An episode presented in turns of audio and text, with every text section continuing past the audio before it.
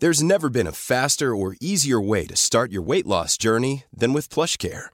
PlushCare accepts most insurance plans and gives you online access to board-certified physicians who can prescribe FDA-approved weight loss medications like Wigovi and Zepbound for those who qualify. Take charge of your health and speak with a board-certified physician about a weight loss plan that's right for you. Get started today at plushcare.com slash weight loss. That's plushcare.com slash weight loss. plushcare.com slash weight loss.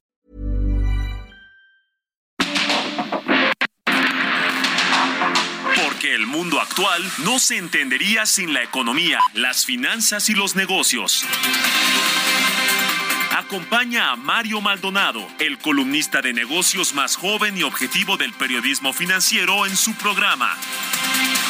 Bitácora de negocios.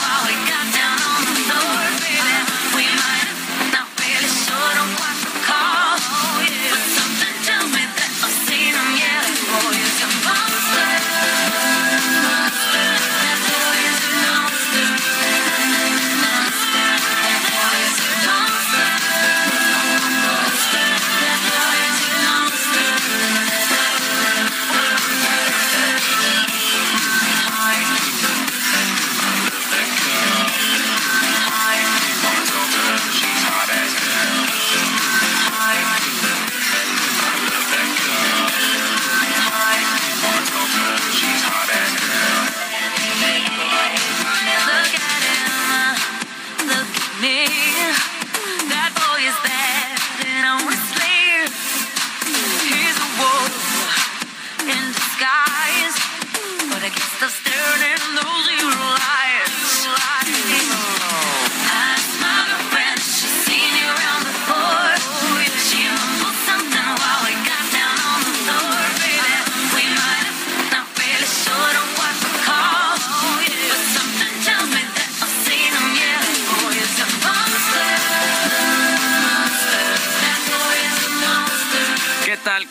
Muy buenos días. Bienvenidos a Bitácora de Negocios. Yo soy Mario Maldonado. Qué gusto me da saludarlos en este miércoles 2 de noviembre de 2022.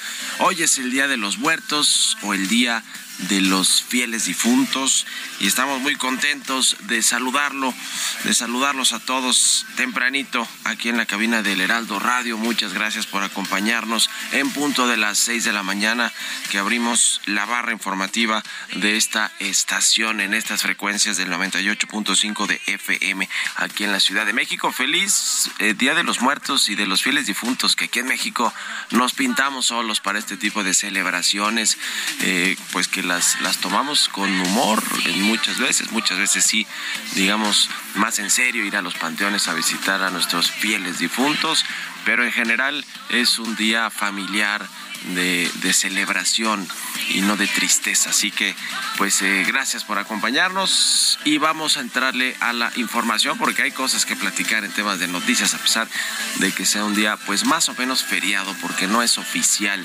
en eh, todos lados este día. Y por eso estamos nosotros, como siempre, aunque sea feriado oficial, al pie del cañón aquí trabajando y platicándole todas las noticias, analizando los temas. Y comenzamos este día, pero con un poquito de música, eso sí, como siempre, para tratar de despertar de buenas, para alegrarnos las mañanas. Estamos escuchando esta semana precisamente canciones de Halloween o que son ad hoc por sus títulos, por sus letras, para escuchar en estas eh, celebraciones del Día de los Muertos o de Halloween en esta temporada. Y esta es de Lady Gaga, se llama Monster. Es una canción interpretada por esta cantante estadounidense, incluida en su tercer EP de Lady Gaga, se llama The Fame Monster del 2009.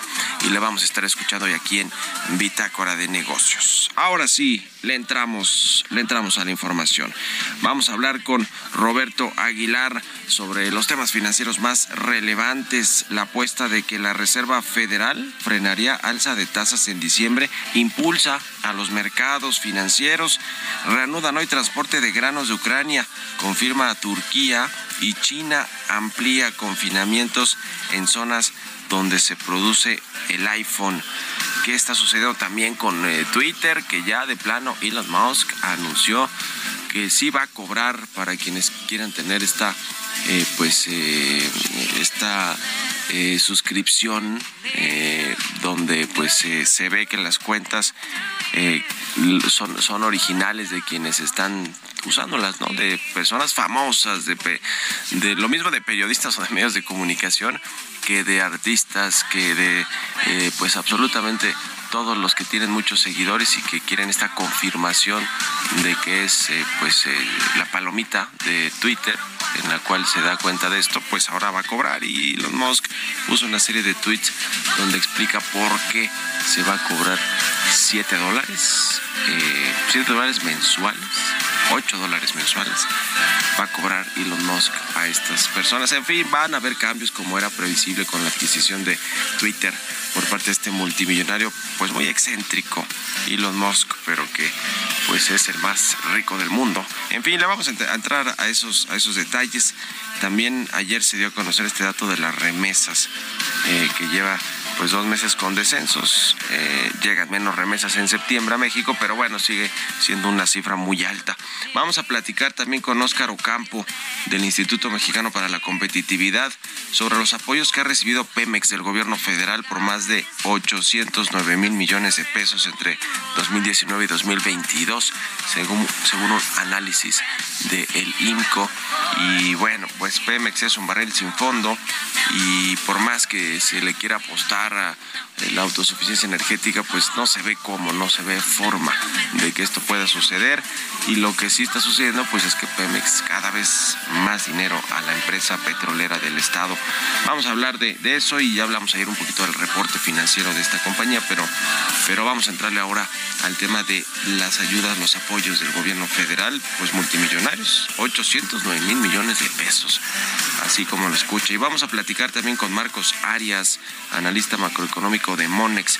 Con, eh, vamos a hablar de, pues, de asuntos importantes en términos de indicadores financieros económicos, pero también del pronóstico de crecimiento, cómo va a cerrar la economía mexicana este 2022 que se prevé pues ya un crecimiento mayor a 2%, está entre 2, 2.5% el pronóstico después de que tuvimos un buen tercer trimestre del año, donde pues se sorprendió a los, mercados, a los analistas el dato que se publicó. Y bueno pues eh, esto, esto está mejorando las, las perspectivas, los pronósticos, por lo menos para el cierre de este año, ya el próximo se ve muy complicado, ese sí, pero bueno pues ya eh, por lo menos este tendrá un crecimiento mayor y eso es, benéfico en general para, para todos los mexicanos. En fin, vamos a entrar a todos estos temas hoy aquí en Bitácora de Negocios, así que quédense con nosotros en este miércoles 2 de noviembre, Día de los Muertos o Día de los Fieles Difuntos. Vámonos al resumen de las noticias más importantes para comenzar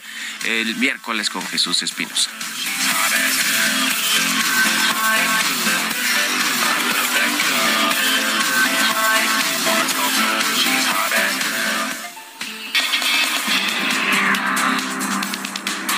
La reunión de la secretaria de Economía Raquel Buenrostro con la representante comercial de Estados Unidos Catherine Tai de mañana jueves, el Consejo Empresarial de Comercio Exterior, Inversión, Ciencia y Tecnología prevé que se reactive el diálogo de la nueva administración, pero no solamente con Estados Unidos, sino también con Canadá.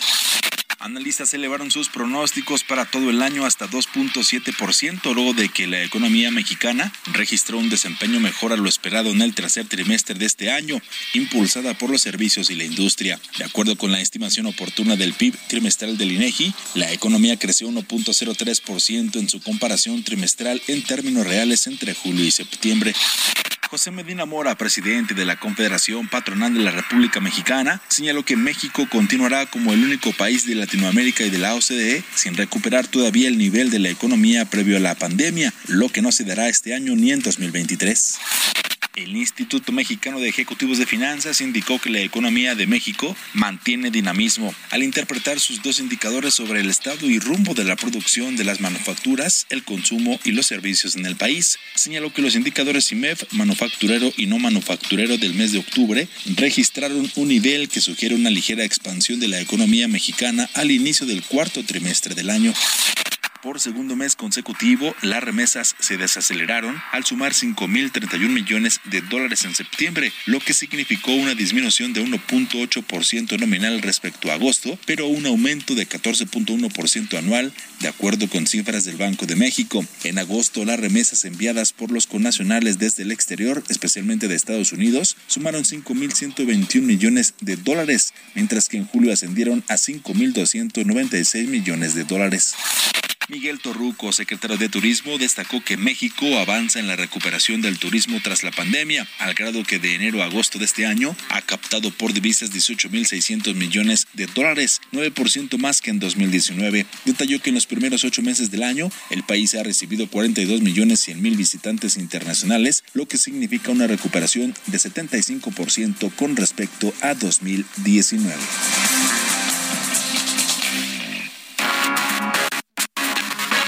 Editorial.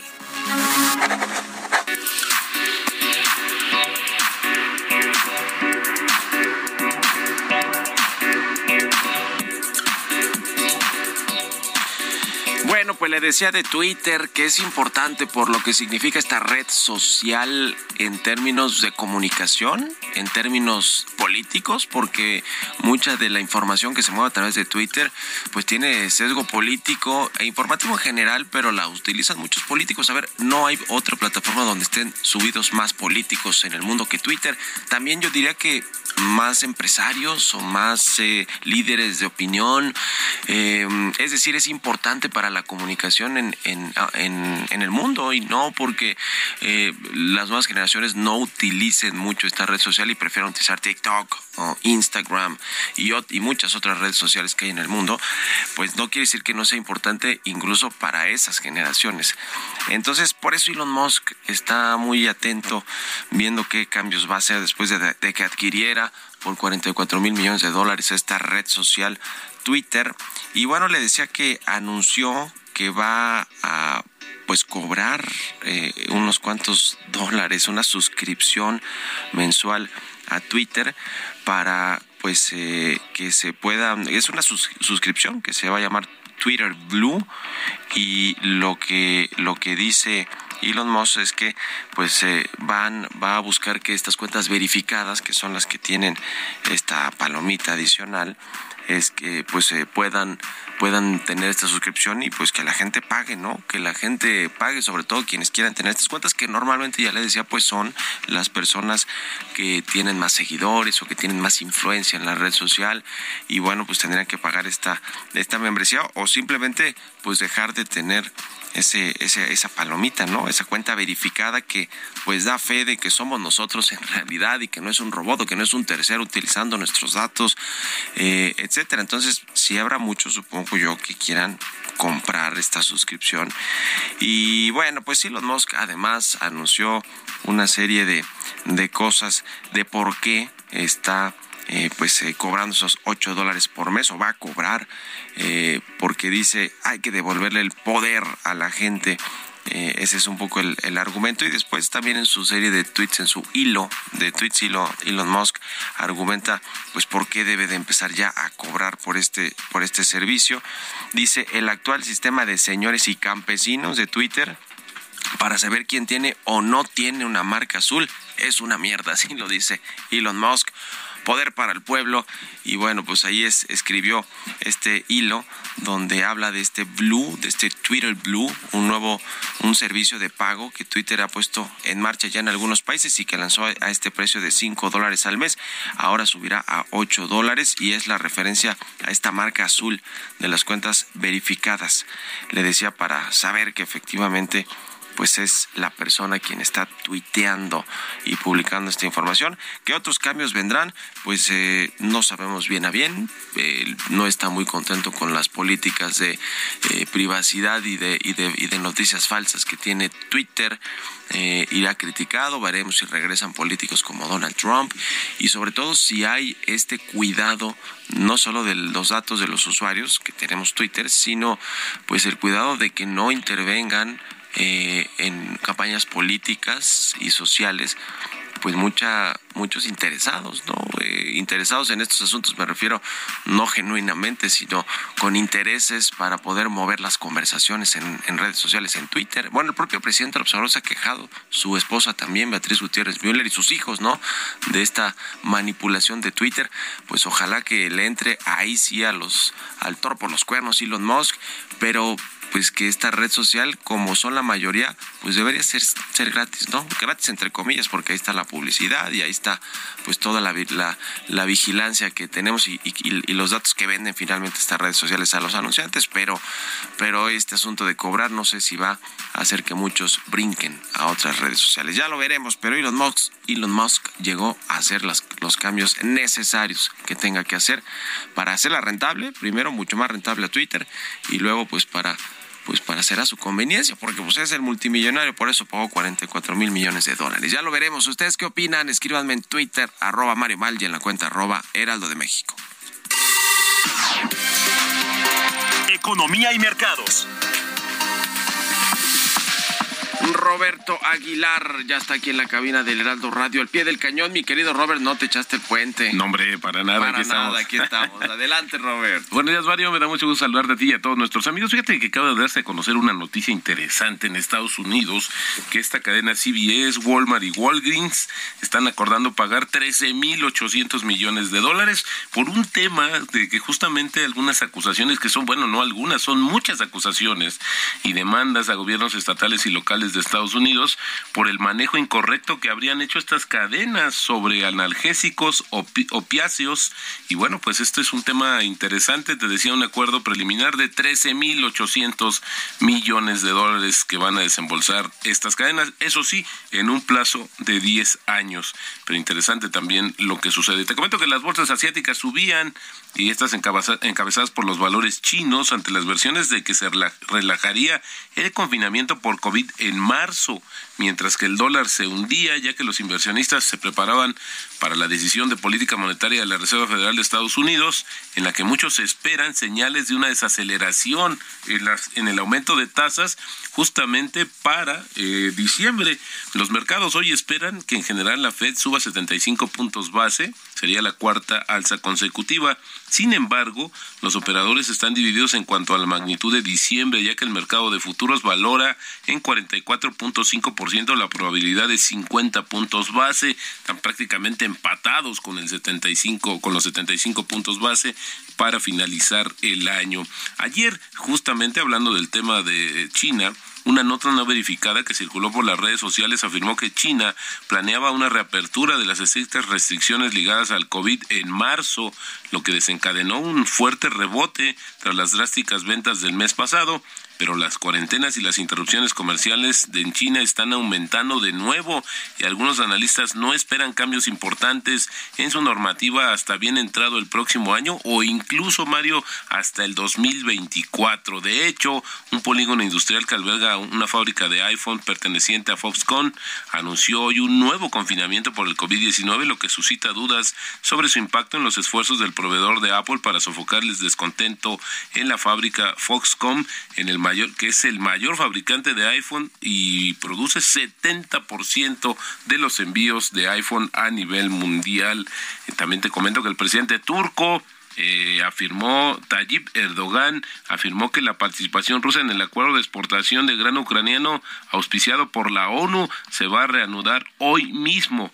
En un discurso en el Parlamento, justamente el, el presidente dijo que el ministro de Defensa ruso pues había informado a su homólogo turco que el acuerdo se reanudará justamente hoy. Rusia suspendió su participación en el acuerdo durante el fin de semana alegando que no podía garantizar la seguridad de los barcos civiles que cruzan el Mar Negro debido a un ataque a su flota en esta zona. Ucrania dijo que eso era un pretexto falso, pero esto, Mario, es importante porque en cuanto se dio a conocer este rompimiento, el precio internacional de los granos comenzó a subir, eh, teníamos ahí incluso eh, subió más de 6% el trigo. Con esta noticia, pues ojalá y puedan disminuir también estas presiones en estos insumos. También te comento que el descenso de la actividad manufacturera en la zona de euro fue mayor a lo que se estimaba inicialmente el mes pasado, lo que indica que el sector ya está prácticamente en recesión, ya que la crisis de la inflación pues siguió haciendo mella en la demanda. O se va a conocer justamente el índice PMI del sector manufacturero que cayó en octubre a su nivel más bajo en 29 meses.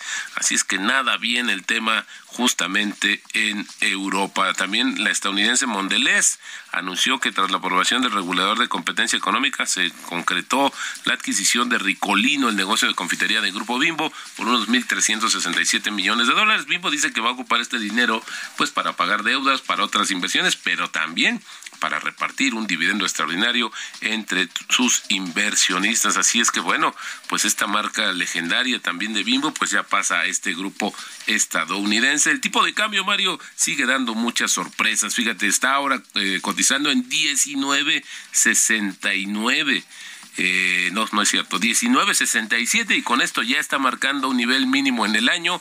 Eh, bueno, pues esto es interesante porque la ganancia anual está cercana ya al 4% y la frase del día de hoy creo que es muy ad hoc, Mario, en esta vida no hay nada seguro salvo la muerte y los impuestos. Esto dice un refrán inglés. Sabiduría popular. Gracias, mi querido Robert, y nos vemos a ratito en la televisión. Gracias, Mario. Muy buenos días. Roberto Aguilar, síganlo en Twitter, Roberto AH. Vámonos a la pausa, regresamos.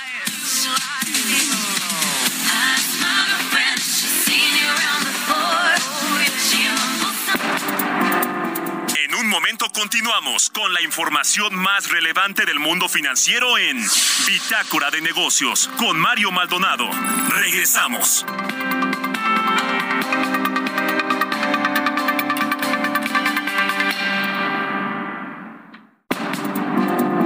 Estamos de vuelta en Bitácora de Negocios con Mario Maldonado. Heraldo Televisión, ahora también por Sky HD. Toda la programación de Heraldo Televisión a través del canal 161 de Sky HD. Noticias, deportes, entretenimiento, gastronomía y mucho más. Heraldo Televisión, en todo el país, ahora también por Sky HD.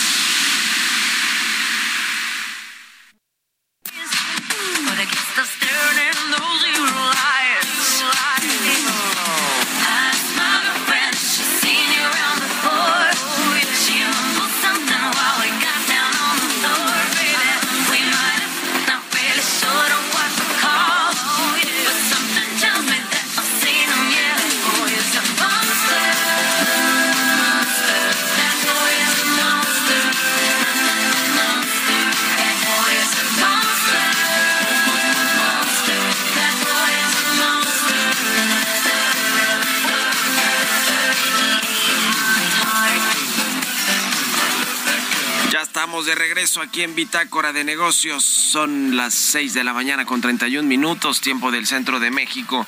Regresamos escuchando un poquito de música antes de entrarle a la información en esta segunda mitad del programa. Esta semana estamos escuchando canciones de pues de las fiestas de Halloween o de Día de Muertos hoy, que es la celebración del 2 de noviembre de este Día de los Fieles Difuntos. Estamos escuchando a Lady Gaga se llama Monster la canción, una canción interpretada por esta cantante estadounidense que está incluida en su tercer EP The Fame Monster del 2009. Vámonos al segundo resumen de noticias con Jesús Espinosa.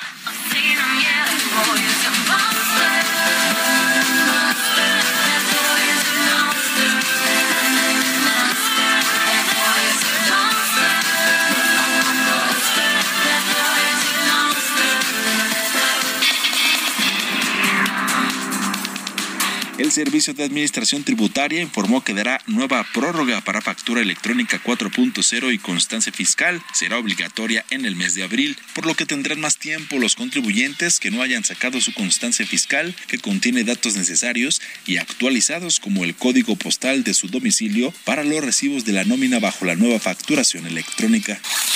De acuerdo con la encuesta mensual de opinión empresarial, la confianza empresarial mostró un retroceso en octubre de este año, su quinto registro consecutivo con caídas, lastrados por una percepción más pesimista por la situación económica futura del país, así como de sus negocios. Debido al incumplimiento de contrato por cambio de uso de suelo, la filial CFE Intermediación de Contratos Legados desconectó una central eólica de la empresa española Ibertrola en Guanajuato. La empresa incumplió con un contrato que tenía I'm Sandra, and I'm just the professional your small business was looking for. But you didn't hire me because you didn't use LinkedIn jobs. LinkedIn has professionals you can't find anywhere else, including those who aren't actively looking for a new job but might be open to the perfect role, like me. In a given month, over 70% of LinkedIn users don't visit other leading job sites. So if you're not looking on LinkedIn, you'll miss out on great candidates like Sandra. Start hiring professionals like a professional. Post your free job on linkedin.com/people today.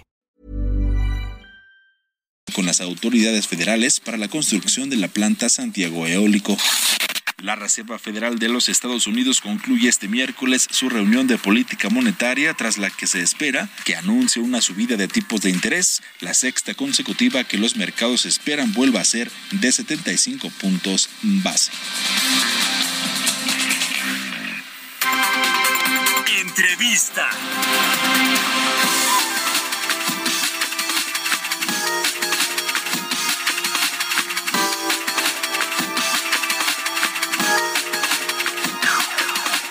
El Instituto Mexicano para la Competitividad dio a conocer que entre enero del 2019 y septiembre del 2022, el gobierno federal, el gobierno del presidente López Obrador, apoyó a Pemex con un poquito más de 809 mil millones de pesos por concepto de aportaciones patrimoniales, estímulos fiscales y otros apoyos. Y bueno, pues eh, estos apoyos además se han destinado al pago de deuda, la construcción de la refinería de Dos Bocas, eh, Tabasco, la adquisición de esta de este 50% que no poseía Pemex de la refinería Deer Park allá en Houston, Texas. Y bueno, pues es muchísimo dinero para una empresa que por ejemplo, reportó o sigue reportando pérdidas en este último trimestre del año, en el tercer trimestre del año, después de dos trimestres que sí había reportado ganancias, pero bueno, se volvió a los números rojos. Vamos a platicar de eso con Óscar Ocampo, él es líder de proyectos de energía del IMCO. ¿Cómo estás, Óscar? Gusto saludarte, buenos días. ¿Qué, ¿Qué, tal, Mario? Buenos días. Encantado de platicar contigo esta mañana. Cuéntanos, por favor, de este informe que presentaron, de este análisis que hicieron de Pemex y los apoyos del gobierno federal. Así es, que como parte del proyecto que tenemos de seguimiento a las empresas productivas del Estado, este, eh, cada trimestre lanzamos un, un, un, análisis del estado financiero y operativo de las empresas, tanto de Pemex como de Comisión Federal de Electricidad. Y bueno, este este trimestre, ¿qué, qué, qué nos brinca de Pemex? ¿no? ¿Qué, ¿Qué ha pasado con Perú Mexicanos en los primeros nueve meses del año? Resulta que ha tenido una utilidad, la mayor utilidad en los últimos 12 años, es decir, desde 2011. Sin embargo, ¿a qué se debe esto? Bueno, se debe en primera instancia a un alza en los precios internacionales del crudo producto de la recuperación económica del conflicto en Ucrania, pero si nos vamos al pasivo y al activo de petróleos mexicanos, la realidad es muy diferente. La realidad es que el pasivo, es decir, la deuda, el pasivo laboral, casi duplica el tamaño del activo de petróleos mexicanos, es decir, su patrimonio. Así es que a pesar de utilidades muy elevadas, la situación, los fundamentos de petróleos mexicanos realmente no se han modificado. Y, y, uno de los datos más preocupantes es precisamente el que mencionabas, uh -huh. el tema de los apoyos que ha recibido del gobierno federal desde 2019 que rebasan los 800 mil millones de pesos. Y si ello hubiese ido a inversión productiva, no sería en sí mismo una noticia preocupante. El problema es que buena parte de eso, bien se ha ido a amortizaciones de deuda, cosa que puede ser una política pública adecuada dada la, la situación de la deuda de Pemex que rebasa los 105 mil millones de dólares, pero otra parte se ha ido únicamente a la construcción de la refinería en Dos Bocas, Tabasco. Que eso es pues un, un asunto muy importante porque de, a ver, el costo de la refinería de Dos Bocas prácticamente se ha duplicado, aunque no lo quieran aceptar públicamente y, bueno pues esto nos va, nos cuesta a todos y esta mala planeación financiera que pues a todas luces se veía que iba a suceder pues no se cuidó desde desde el inicio y bueno pues hay otros asuntos esto de Deer Park que parece que pues sí fue más acertado mejor buscar adquirir completamente ese, esa refinería, esa parte que no tenía Pemex para utilizarla y, refinar el petróleo. Eh, parece que esa pues eh, suena más lógica, por lo menos, pero el, asunto es que hay, hay, mucho dinero, además que, que pues queda en el limbo, ¿no? Es decir, no se sabe exactamente, bueno, se dice que al pago de la deuda, a la construcción de esta refinería de dos bocas, a la adquisición de, Deer Park, pero algún, o sea, digamos, todo el dinero está transparentado de estos, eh, de estos recursos de más de 800 mil millones de pesos que, que se le ha, con el, con el que se le ha apoyado Pemex, es decir, si hay transparencia también en cómo se han ejercido el resto de los recursos eh, general? Depende, por la parte de la deuda sí podemos, sí se reporta cuánto se ha destinado a amortizaciones de deuda, pero por la parte de Deer Park o por la parte de Dos Bocas, específicamente el caso de Dos Bocas que está desarrollando a partir de una empresa filial de petróleos mexicanos que no tiene obligaciones de reportar, de licitar, de transparentar, la realidad es que se ha dado en un contexto de una alta opacidad. Como bien mencionabas ahorita, todavía no sabemos ni siquiera ¿Cuánto va? ¿Cuál va a ser el costo final? ¿No? Si va a rebasar los 12, los 14 o los 16 mil millones de dólares. En todo caso, muy por encima del pronóstico original que rondaba los 8 mil millones de dólares por allá en 2019. Ahora, ¿cómo está eh, Pemex en términos financieros? Obviamente ustedes revisan todo el reporte y cómo, cómo va de enero a septiembre la, la empresa con respecto a sus indicadores financieros y, sus, sus registros. Eh, ¿qué, nos dices de, cómo va el tema? Obviamente sabemos que es la empresa petrolera más endeudada del mundo con estos más de 105 mil millones de pesos, pero pues hay una estrategia también para ir refinanciando los, los vencimientos de corto plazo, eh, etcétera. ¿Cómo, se ve también en el contexto pues de los precios del petróleo, de la producción? ¿Qué nos dices en, en, ese, en esos renglones, Oscar? Correcto. En la, parte de la deuda, la deuda de largo plazo, a partir justamente de, de los apoyos del gobierno federal, se ha venido reduciendo, quizá no de manera muy significativa, pero sí es cierto que ha habido una reducción en, en términos reales. Sin embargo, la deuda de corto plazo que se disparó en 2020 todavía no se logra eh, reducir a los niveles que teníamos antes en 2018 2019, por, por, por decir algo. Ahora, si, si nos vamos a la parte de la producción de Pemex, la plataforma de producción se mantiene prácticamente sin movimientos. Hay un incremento marginal, pero se mantiene en el orden del millón seiscientos mil barriles barriles diarios. las metas de producción de este gobierno que hablaban de rebasar los dos, mil, los dos millones de barriles diarios, claramente no se van a completar en lo que resta de la administración. Ahora, si nos vamos a los resultados por subsidiaria, por, por segmento de negocio, es interesante ver cómo, a pesar de un contexto de precios muy elevados del crudo, la filial de Pemex Transformación Industrial, que es la encargada de operar las seis refinerías del Sistema Nacional de Refinación y la parte petroquímica, reportó pérdidas por 68 mil millones de pesos, mientras que petróleos internacionales como Chevron, como Exxon, han reportado utilidades muy significativas durante el mismo periodo en, la parte de refinación.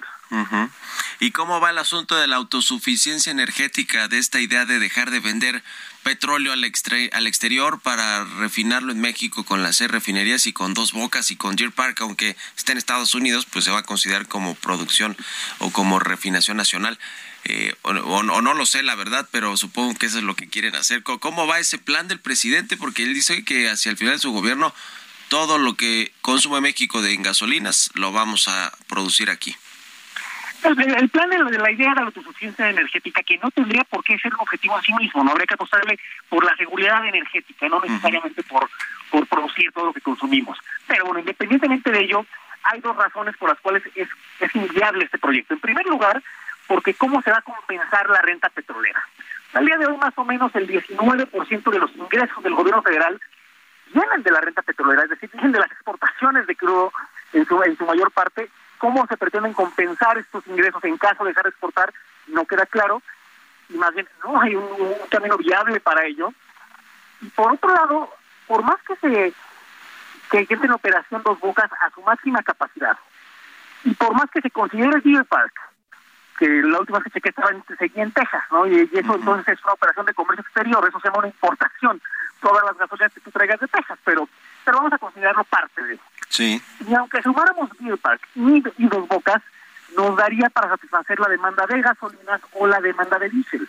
Así es que por estas dos razones, por una parte los ingresos del gobierno federal y por otra parte la producción misma del Sistema Nacional de Refinación y eventualmente de Dos Bocas y Deer Park no dan para satisfacer la demanda nacional pues se ve muy complicado esa meta, aunque aunque políticamente pues es muy atractivo decir que México va a producir todo y que no vamos a depender de la gasolina que se importa de Estados Unidos, de Texas y, y demás, pero bueno, es un es un pues una eh, un sueño que tiene el presidente López Obrador que es inviable como tú dices y yo diría que imposible ya desde, ahorita decirlo no va a suceder aun, cuando Pemex sí, le ha ido bajando un poquito a la a la venta de petróleo al exterior por lo menos en, en, en, el presupuesto que está eh, presupuestado ahora sí que o planeado para el próximo año el paquete económico pero no deja de vender petróleo para concentrarlo aquí en, en la producción porque además hasta donde entiendo y, el último que te quiero preguntar Oscar las refinerías que supuestamente renovaron y le metieron también mucho dinero, pues no operan a su capacidad óptima, ¿no? Creo que no operan a más del 60% ninguna de las seis. Hay, hay dos puntos muy importantes que destacar de, la rehabilitación de las seis refinerías existentes. En primer lugar, es cierto, operan en, promedio el 49%. Y en segundo lugar, si bien es cierto que se ha incrementado su producción, la pregunta es qué están produciendo. Y más o menos 31% de su producción son gasolinas. Pero el segundo mayor producto, con 30%, subproducto de la refinación, es el combustible, que no es un producto de valor agregado, no es un producto que se pueda colocar fácilmente o a precios competitivos en, mercados internacionales.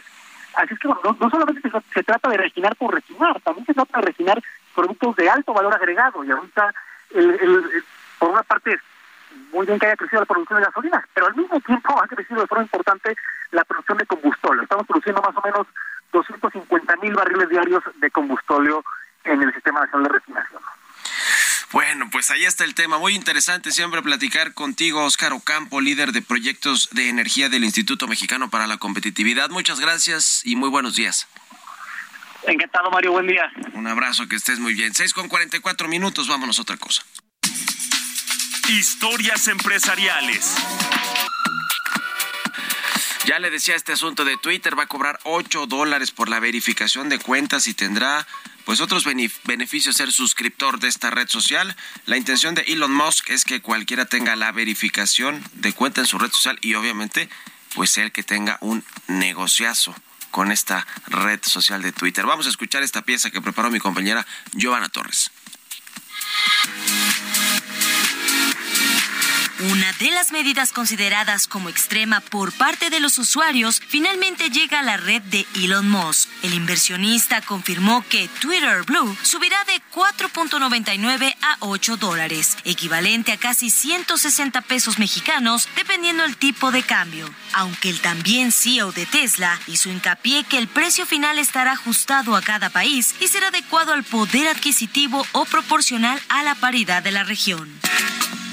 La membresía de Twitter sí tendrá otras funciones provechosas para los usuarios. De acuerdo con su último hilo publicado en la red social, quien quiera contratar este servicio también obtendrá prioridad en obtener respuestas por parte de Twitter, saldrá como primera opción en mención y dentro del motor de búsqueda, lo cual de acuerdo con Musk es esencial para derrotar el spam y a la estafa. Tendrá la posibilidad de publicar videos y audios largos, pues actualmente solo se puede subir contenido con duración de 2 minutos y 20 segundos. Además de que el usuario solo visualizará la mitad de anuncios que actualmente se tienen en la plataforma. Musk finalizó su hilo diciendo que con esta acción esto le dará a Twitter una fuente de ingresos para recompensar a los creadores de contenido. Con información de Adriana Juárez para Bitácora de Negocios, Giovanna Torres.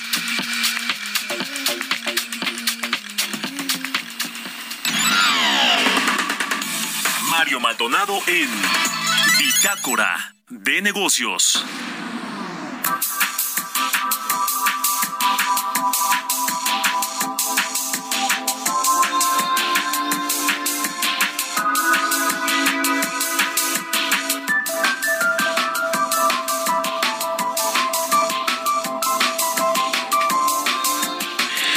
Y bueno, pues ya le decía que en el que esta sorpresa que dio el resultado del, tercer trimestre del año, el crecimiento económico de México para el tercer trimestre, eh, que bueno, pues y, y ya cuatro trimestres de crecimiento, avanzó uno por ciento entre julio y septiembre y bueno pues a tasa anual eh, pues fue mucho más importante este crecimiento, sorprendió al mercado y vamos a platicar de, esto y de cómo va a modificar esto la perspectiva de cierre de año para este 2022 del crecimiento económico. Obviamente con esto se están aumentando los pronósticos de, crecimiento para la economía, no mucho tampoco, no para echar las campanas al vuelo, pero sí eh, va a haber una mejor, un mejor cierre de año. Vamos a platicar con Marcos Arias, analista macroeconómico de Monex. ¿Cómo estás, Marcos? Buenos días.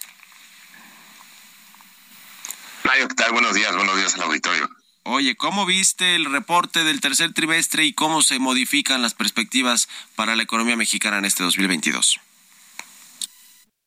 Pues fue un crecimiento bastante sorpresivo. Hace un par de semanas empezamos a tener datos de septiembre, de agosto, y entonces empezaron a mover las expectativas al alza para los resultados de este trimestre. Pero te diría que antes de ello, la expectativa es que fuera un trimestre francamente de estancamiento o desaceleración. Vimos noticias en Estados Unidos negativas, en Europa negativas, los datos no apuntaban a un crecimiento dinámico, entonces esperaba prácticamente un crecimiento cercano a 0, 0.1%, y por lo tanto esta sorpresa de un crecimiento de 1% trimestral, pues es eh, bastante significativa. Y vaya, con ello se transforma un poco la narrativa de, crecimiento, porque más o menos lo mismo ya nos había sucedido en dos ocasiones anteriores, en el primer y en el segundo trimestre. Pero la verdad es que sí fue una sorpresa importante, en el buen sentido, porque al final la actividad económica pues es eh, algo que beneficia a, todos. Eh, ¿Puede crecer hasta 2.5% el Producto Interno Bruto de México este 2022? Sí, lo vemos bastante factible. De hecho, creemos nosotros que ese será el dato más probable, alrededor de 2.5%, porque sí va a ser inevitable que veamos un estancamiento, por lo menos en Europa y en otras regiones, en Estados Unidos particularmente, y eso hace difícil que este crecimiento de 1% se repita en el cuarto trimestre. Si así lo hiciera, podríamos llegar a tener un crecimiento cercano a 2.7, 2.8 incluso en un trimestre muy bueno hasta 3%, pero bueno, con estos datos de hoy, eh, nada más si hacemos la aproximación, eh, fíjate, hemos crecido 1% los primeros tres trimestres, entonces el crecimiento acumulado pues ya es muy importante, ¿no? Para nosotros eh, la cifra más probable es un crecimiento cercano al 2.5%, eh, pero todavía con el riesgo ligeramente al alza para este 2022 y sí reconociendo que el panorama hacia adelante pues, no ha cambiado mucho y vamos a tener una tendencia bastante diferente en 2023 si Estados Unidos y Europa es, entran en este escenario de recesión. Eh, ¿Ya recuperamos lo perdido con la crisis del COVID-19, con la pandemia? Fíjate que ese es el otro buen dato de crecimiento en esta ocasión. Con eh, esta cifra alcanzamos justamente los niveles que teníamos al cuarto trimestre de 2019.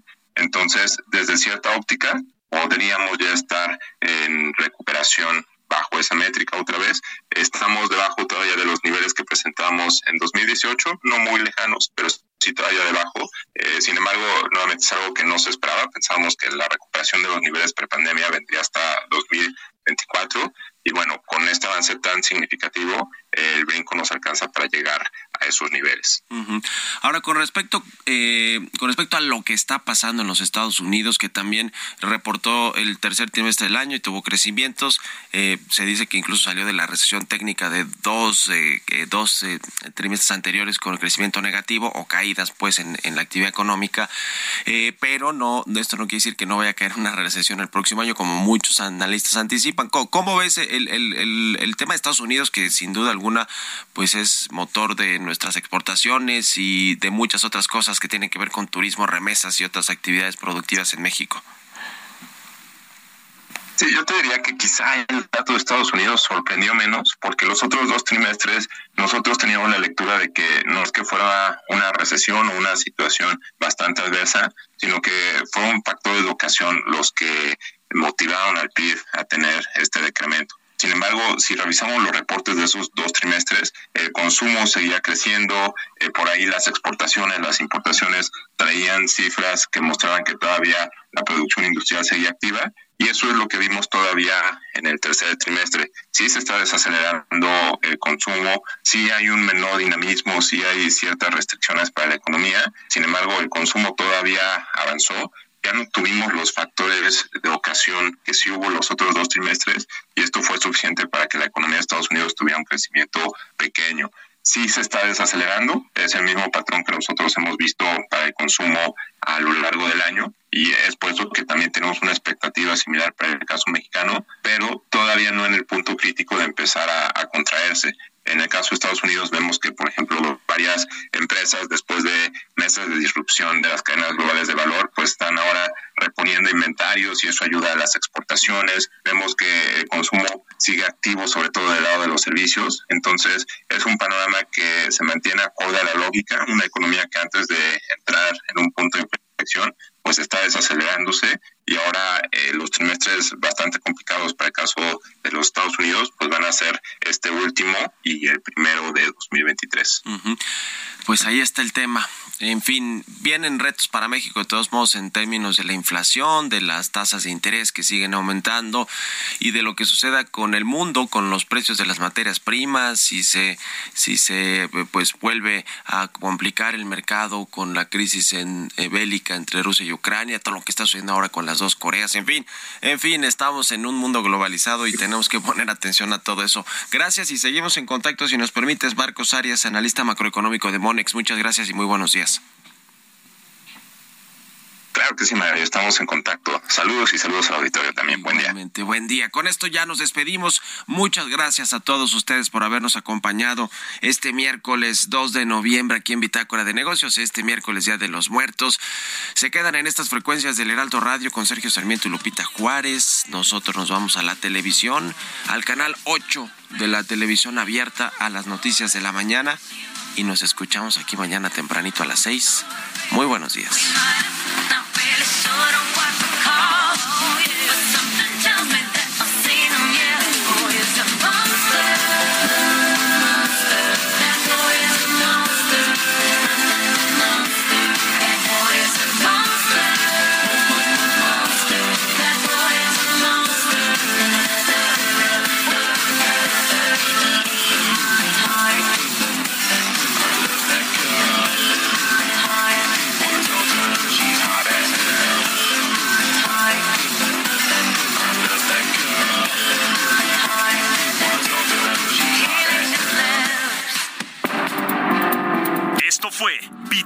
De Negocios con Mario Maldonado.